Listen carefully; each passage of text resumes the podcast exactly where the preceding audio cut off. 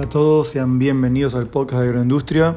Mi nombre es Germán Pantolini, hoy es martes 20 de octubre de 2020 y en este segundo episodio vamos a analizar cómo tomamos decisiones en producciones agropecuarias y en la industria y los conceptos de microeconomía y más precisamente de costos que están detrás de estas decisiones, aunque a veces las tomemos de forma intuitiva. Muchas de estas decisiones que tomamos cuando hacemos negocios las hacemos por sentido común, pero a veces no es tan fácil darse cuenta de algunos errores en los que podemos incurrir y la idea es comentar estos casos prácticos en temas de agroindustria. Como dije, ya sea en producciones agropecuarias, en formulación de raciones, decisiones comerciales y también en logística. Siempre estamos utilizando estos conceptos de costos. Seguramente todos han escuchado hablar de costos fijos y costos variables. Vamos a tomar el ejemplo de una fábrica que, que haga quesos, una agroindustria a simplificar, no vamos a decir que ni que hace yogures, ni que hace leche fluida en sachet, sino que simplemente haga quesos. Si queremos ver los costos fijos que tiene, supongamos que esta empresa alquile un galpón. Tiene un costo mensual de alquilar el galpón, tiene sueldos, tiene honorarios de repente de, contables, el costo de internet, algún servicio de seguridad e higiene. Vamos a tomar esos eh, como para simplificar. Hay muchos más. Esos son todos costos fijos. Fijo significa que independientemente de la cantidad de quesos que produzca, siempre va a tener eh, como mínimo estos costos. Aparte de esto, cada vez que fabrica un queso, se incrementan los costos variables que pueden ser fundamentalmente la leche cruda, también que tiene sal, cuajo, enzimas, eh, energía eléctrica y gas, pero bueno, estos serían los costos variables. Para simplificar, debe haber muchos más porque aparte no soy un conocedor de, esta industria. Eh, entonces, supongamos que de costos fijos llevado en dólares para que todos lo entiendan, tenga mensualmente 3 mil dólares esta empresa de, costos fijos. Y de variables, sumando todo, la leche, la sal, las enzimas, todos los, costos variables, eh, haya gastado 7 mil dólares en el mes. Si sumamos los dos costos, 3 mil más 7 mil, son 10 mil dólares en el mes. Supongamos que haya fabricado mil quesos. Entonces tenemos los costos fijos, los costos variables, Ahora, el costo medio, el costo promedio sería, pero el costo medio surge de dividir todo ese gasto mensual en la cantidad de unidades. O sea que 10.000 dividido 1.000 quesos da un costo de 10 dólares. Bueno, hasta aquí todos de acuerdo. Pero ¿qué pasa cuando queremos analizar cuál es el costo de hacer un queso más? ¿Qué, qué costos tomaríamos? Vamos a decir, los costos fijos ya los tenemos, no vamos a tomar más personas, ni tenemos otra conexión de internet, ni vamos a pagar otro alquiler. Si queremos saber cuánto nos sale hacer un queso más, tenemos que ver en qué vamos a incurrir, qué costos reales, variables vamos a tener por hacer ese queso.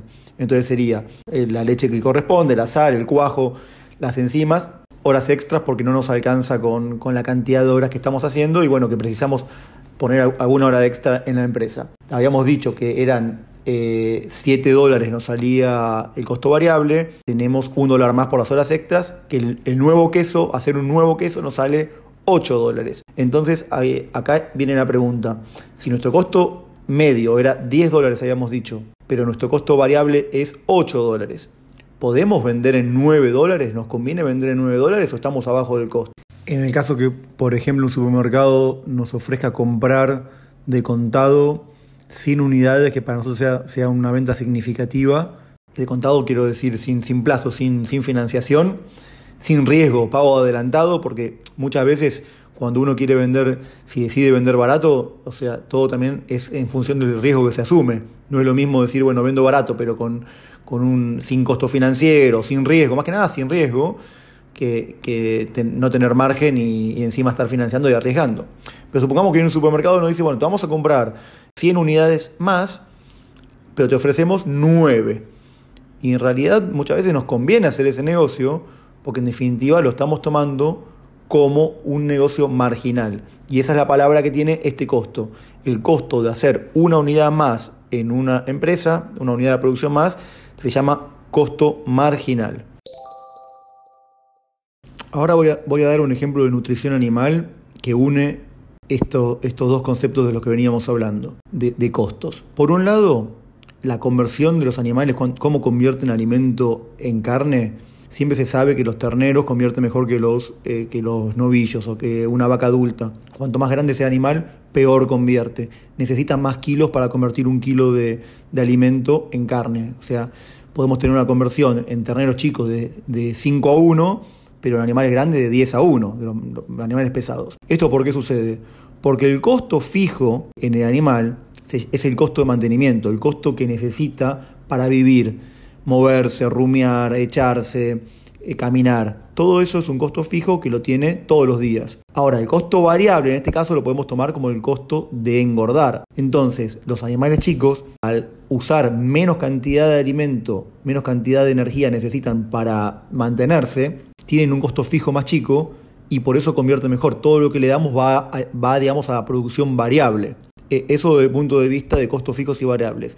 Ahora, si nosotros tenemos un alimento y tenemos un animal que decimos que primero convierte, siendo chico, convierte muy bien, después va convirtiendo cada vez peor, y queremos recriarlo, nada más meterle kilos, pero no, no engordarlo, sino recriarlo, hacerlo, ponerle más músculo, llevarlo, supongamos, de 100 kilos en adelante para volver a venderlo después como un animal de invernada. Es decir, que lo, que lo termine engordando otro. ¿Hasta dónde lo llevaríamos? Entonces decimos, bueno, si nuestro alimento vale 10 pesos y el kilo de, del animal vale 100, digamos, ¿no? Supongamos que el kilo vivo valga 100 y nuestro costo de alimento vale 10. Si el animal convierte al principio 5 a 1, cada kilo que convertimos nos sale eh, 50 pesos. Entonces, siendo que lo vamos a vender en 100, obviamente que hay que hacerlo. Después va cada vez va engordando más, se va recriando más, mejor dicho, su costo de mantenimiento sube, su conversión baja y ya nos cuesta cada kilo, nos cuesta 6 kilos de alimento. Si vale 10, o sea, nos cuesta 60 pesos.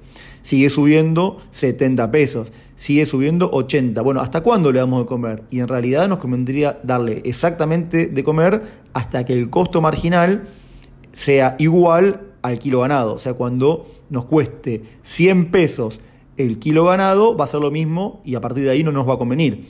Y antes que eso, le vamos a sacar marginalmente el máximo jugo al, engorde o a la recría hasta que empatemos el costo marginal con el incremento marginal que logremos. Supongamos por último una empresa de transporte, de logística, que tiene camiones, que tiene bateas, que hace un análisis de costos y tiene el sueldo del chofer, más las cargas sociales, más la amortización del, del camión y de la batea. Supongamos que eso, haciendo un cálculo, le da eh, 50 centavos de dólar por kilómetro recorrido, por, por poner un ejemplo que no, no, lo tomo real, ¿no? Pero para poner un, un valor, o un dólar por kilómetro recorrido. Ahora bien, si le ofrecen una carga de vuelta, y estas son las, las decisiones que se hacen con fletes de vuelta, si ponen todo el costo que tendrían que ponerle al, al, viaje, tendrían que cobrar lo mismo para un viaje de ida que para un viaje de vuelta. Pero supongamos que cotizan ese viaje y no lo pueden hacer porque no hay nadie dispuesto a pagar lo mismo que una tarifa de granos para volver cargado desde el puerto volviendo con arena, por ejemplo, que es un, una carga que se hace habitualmente. Eh, que, es más, que es un viaje más barato. Eh, ¿Cuál es la decisión de la empresa transportista? Va a viajar siempre y cuando en el costo marginal de ese viaje sea superior el beneficio que el costo. Y en ese, en ese caso no va a poner todo el sueldo del chofer y la amortización de la cubierta y el seguro del camión, porque esos son como costos que ya están anclados, digamos. Dije anclados, son costos hundidos, parecido, pero no es lo mismo.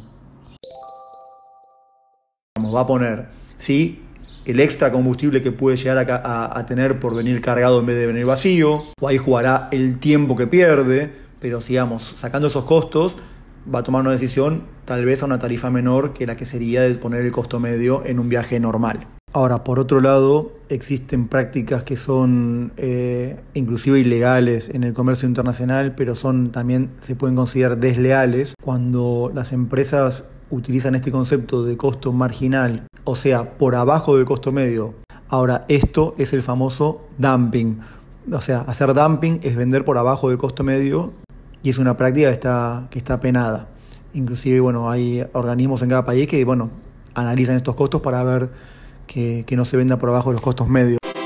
Hay un tema fundamental cuando tomamos las decisiones en, en las empresas es que, como dice el dicho, lo pasado pisado. Tenemos que pensar siempre en una línea temporal, desde el presente y cómo afecta nuestra decisión lo que va a pasar a futuro. No importa lo que ya haya pasado. ¿Qué quiero decir con esto? Implantar 50 hectáreas de maíz eh, nos costó eh, 20 mil dólares. Vamos a poner eso. Viene una manga de granizo, nos hace un desastre en el campo y después de la, de la floración, en caña de la planta, y cuando hacemos un estimado de rendimiento, nosotros pensábamos que íbamos a sacar 8.000 kilos por hectárea, supongamos, pero resulta que vemos que nos va a dar 2.000 kilos por hectárea. Y a costo de mercado, eso representa que vamos a, que nuestro, nuestro ingreso por, por, la venta de ese maíz nos puede dar 10 mil dólares. Bueno, ahí qué decisión tomamos. Nos salió 20 mil dólares hacer el maíz, pero, pero tenemos 10 mil dólares para cosechar. ¿Qué hacemos? ¿No lo cosechamos entonces? Y la respuesta es obvia que en realidad lo único que tenemos que ver es posicionarlos en el presente y decir, bueno, ¿cuánto nos cuesta cosechar ese maíz? Llamar a una cosechadora si es que no la tenemos, ¿no? Pero bueno, si tuviéramos la cosechadora sería el costo de, el costo variable justamente del combustible, etcétera. Pero si no la tenemos, bueno, es más simple todavía. ¿Cuánto nos cuesta llamar a una cosechadora? Si cosechar el lote nos cuesta menos de 10 mil dólares, lo vamos a hacer porque por lo menos vamos a recuperar algo. Aunque seamos, si nos cuesta 9 mil, vamos a recuperar mil dólares. Si, nos cuesta cosecharlo 5 mil dólares, vamos a, vamos a recuperar 5 mil. Vamos a dejar de perder menos que dejándolo tirado. Otro ejemplo, y escuchado muchas veces, es cuando un productor, uno lo consulta por, estamos hablando de costos de conversión de un alimento en, en carne o por qué está engordando, y el productor dice, no, lo que pasa es que yo tengo la cebada comprada en, vamos a suponer, 50 dólares, entonces mi costo de producción es tanto.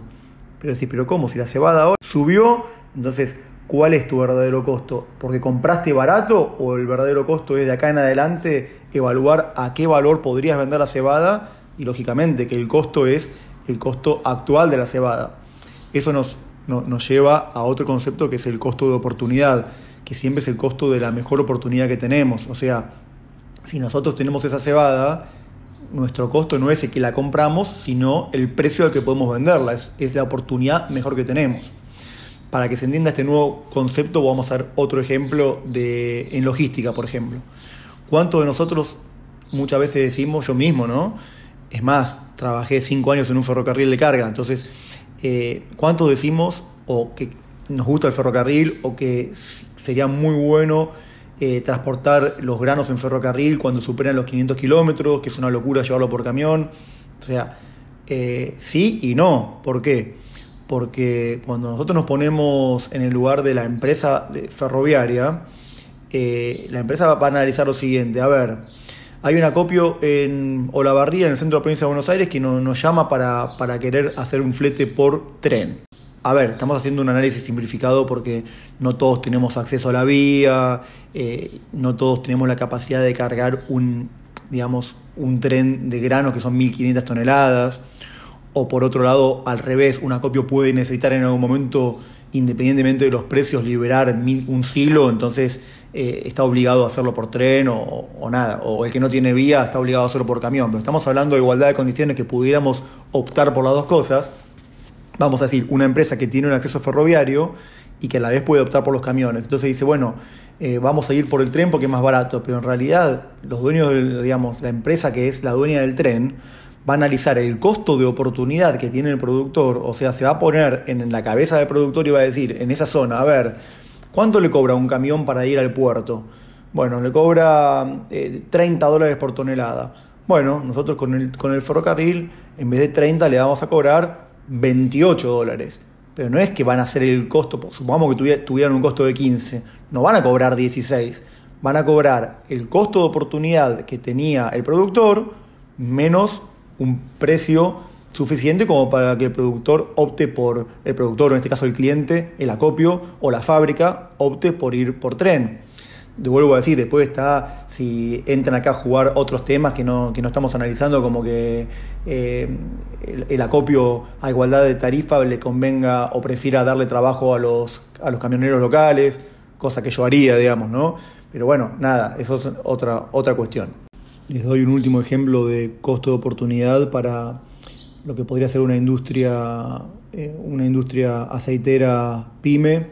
Supongamos que una, fábrica tiene, pyme me refiero a pequeña y mediana empresa, ¿no? acá se dice así en, Argentina, que tiene compradas mil toneladas de girasol, cuando la empresa muele produce aceite eh, de girasol que supongamos un 35% y un 60 y pico por ciento de, expeller de girasol expeller se le dice a la, a la molienda mecánica, ¿no? No a la molienda por solvente. Y tiene una pequeña pérdida de agua. Pero bueno, eh, hace los números y al precio que lo había comprado tiene un margen de, de, molienda de 10 dólares por tonelada. Pero ¿qué pasa? Por, por, por razones de mercado, el producto que, que, fabrica el expeller baja el precio eh, y a su vez eh, la semilla de girasol sube por una cuestión de demanda de la exportación o lo que fuera. Bueno, muchas veces acá se unen las dos cosas. Sería, hay que ver de acá para adelante, no importa lo que uno ya haya comprado o la decisión que hubiera tomado en el pasado, pero puede convenir vender la semilla y no procesarla en el caso que tuviéramos un margen negativo de molienda en ese momento.